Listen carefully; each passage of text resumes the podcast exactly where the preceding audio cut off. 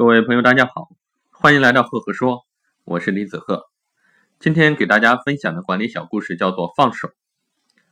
老人对他的孩子说：“攥紧你的拳头，告诉我什么感觉？”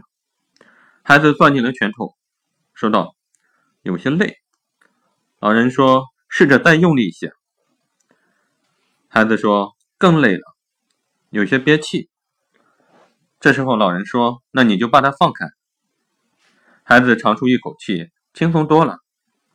老人说：“当你感觉到累的时候，你攥得越紧，你就越累；放了它，你就能释然许多。”这个故事很简单，告诉大家一个非常简单的道理，就是放手才会轻松。好了，今天的分享就到这里。如果你喜欢我的分享，欢迎关注“赫赫说”，也欢迎关注我的微信公众号“李子赫木子李木星子”。